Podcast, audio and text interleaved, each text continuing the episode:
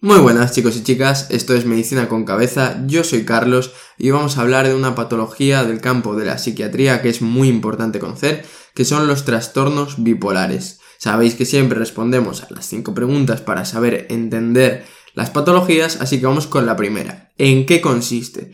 Pues es una patología en la que se producen episodios de manía y o depresión que se pueden alternar entre ellos, aunque suele predominar uno sobre el otro. Entonces, la depresión ya sabemos lo que es, la manía, ¿qué es? Pues es, digamos, para que nos entendamos en términos coloquiales, estar súper optimista, que te crees el rey del mundo, que puedes hacer lo que quieras, no necesitas dormir, etc. ¿Vale? Es lo contrario, digamos, a la depresión. Te crees el rey del mundo. En los varones suelen predominar los episodios maníacos, mientras que en las mujeres predominan los episodios depresivos, ¿vale? Ya sabemos un poquito. Entonces, ¿qué tienes que saber? Bipolar, dos polos, ¿vale? ¿Por qué? Porque pasas de ser el rey del mundo en un momento de manía a luego probablemente estar deprimido o deprimida, ¿vale? Porque te has dado cuenta de lo que has hecho durante el episodio de manía, etc. ¿vale? Por eso lo de bipolar. Hay dos tipos principalmente, la bipolaridad tipo 1, que como criterio diagnóstico exige que haya un episodio maníaco completo y la bipolaridad tipo 2 que exige que haya episodios depresivos mayores, es decir, de gran importancia, y un episodio hipomaníaco. Entonces, ¿cuál es la diferencia entre hipomanía y manía? Vale, vamos a hacer para que se entienda. La hipomanía, ¿vale? Es que tú puedes llevar una vida entre comillas normal a los ojos de la gente. Es decir, pues dirán que eres una persona optimista, que siempre tienes energía, ¿vale? Que hablas mucho, etcétera, pero que entre comillas eres una persona normal a los ojos de la gente. En un episodio maníaco completo, en una manía de verdad, ahí no. Ahí la gente diría, oye, esta persona le pasa algo, eh, necesita dormir, lleva cuatro días sin dormir, eh, está gastándose todos sus ahorros en iPads, por ejemplo, que no necesita, porque necesita 10 iPads, oye, que le ha regalado a su primo, eh, el del pueblo que lleva 12 años sin ver, le ha regalado un coche, vale, para que nos entendamos, ¿no? La hipomanía puedes eh, ser normal a los ojos de la gente, puedes decir pues que eres una persona optimista, que siempre tiene energía, etc. Y en el episodio maníaco completo, ahí se identifica que hay algo que no está funcionando bien, ¿vale? Segunda pregunta, ¿cuál es la causa? Dentro del campo de la psiquiatría ya dijimos en otros podcasts que no se sabe con exactitud ninguna de las causas habitualmente. Pero sí hay una cosa, la eh, bipolaridad es una de las enfermedades del campo de la psiquiatría que tiene más componente hereditario. ¿Vale? Sí que se piensa que hay una alteración de los neurotransmisores, siendo el más importante la dopamina, de hecho uno de los principales fármacos o antipsicóticos que se utilizan regula la dopamina, ¿vale? Y otros como puede ser la serotonina y la noradrenalina.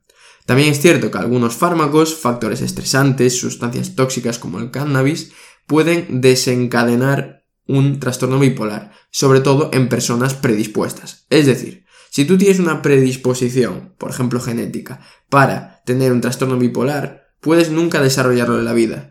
Pero si tienes esa predisposición, consumes cannabis, tomas X fármacos, etc., sí que es posible que se te desencadene, ¿vale? Pero la causa no se sabe. Tercera pregunta, ¿qué consecuencias va a tener? Vale, esta enfermedad suele cursar como una esclerosis múltiple, para que nos entendamos, es decir, en forma de brotes. La forma más frecuente de la esclerosis múltiple es la remitente recurrente. Aquí también. Los brotes se pueden controlar mucho más fácil que los de esclerosis múltiple, con fármacos, ¿vale? Pero la idea es esa, cursa en brotes, brotes de episodios maníacos, sobre todo en los varones, que cuando desaparece suelen entrar en una fase de depresión porque se dan cuenta de que se han gastado sus ahorros eh, en cosas que no necesitaban, etcétera, etcétera, etcétera, ¿vale?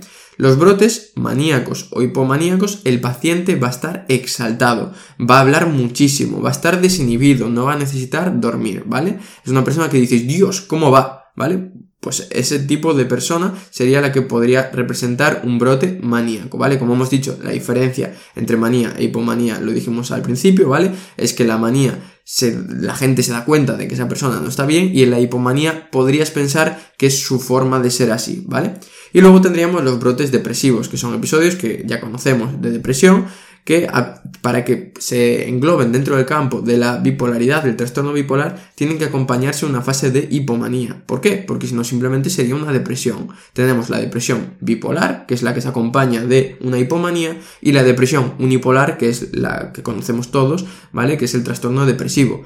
Entonces, ya tenemos por una parte consecuencias, eh, los brotes maníacos o hipomaníacos y los brotes depresivos. A mayores, es una enfermedad que causa muchos problemas, ¿vale? Muchos problemas de calidad de vida, sobre todo por eso, porque si tú tienes un brote maníaco eh, y, la gente lo ve, hay mucha, digamos, eh, repercusión social. Porque claro, vas a estar desinhibido, puedes decir cosas que no querrías decir, puedes gastarte tus ahorros, etc. Es una patología bastante desagradable para el que la padece. ¿Vale? Por eso hay que tener mucha conciencia social de que es una enfermedad. No es que sean así porque quieren. Eso lo digo como apunte personal, ¿vale? Hay que tener mucha conciencia, sobre todo con las enfermedades psiquiátricas, de que son enfermedades, ¿vale? Es como el que tiene una esclerosis múltiple, como el que tiene un infarto, ¿vale? Son personas que tienen un problema y hay que ayudarlas.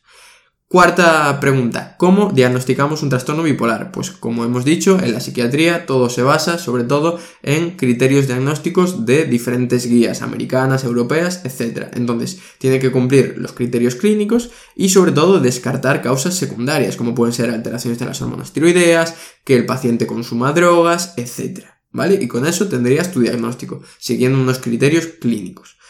Quinta pregunta, ¿Cómo tratamos un trastorno bipolar? Vale, tenemos que diferenciar una fase aguda y una fase crónica. Nuestra herramienta más habitual van a ser los fármacos, ¿vale? Entonces, en las fases agudas tenemos que intentar que el episodio maníaco, habitualmente es el que más llama la atención, ¿no?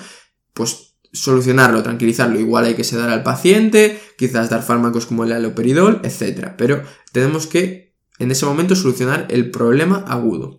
En la fase crónica sobre todo utilizamos fármacos como los estabilizadores del ánimo, que pueden ser el litio, el ácido valproico, que también se utiliza para la epilepsia, etc. Estabilizadores del ánimo. Tenemos que conseguir que el ánimo esté normal.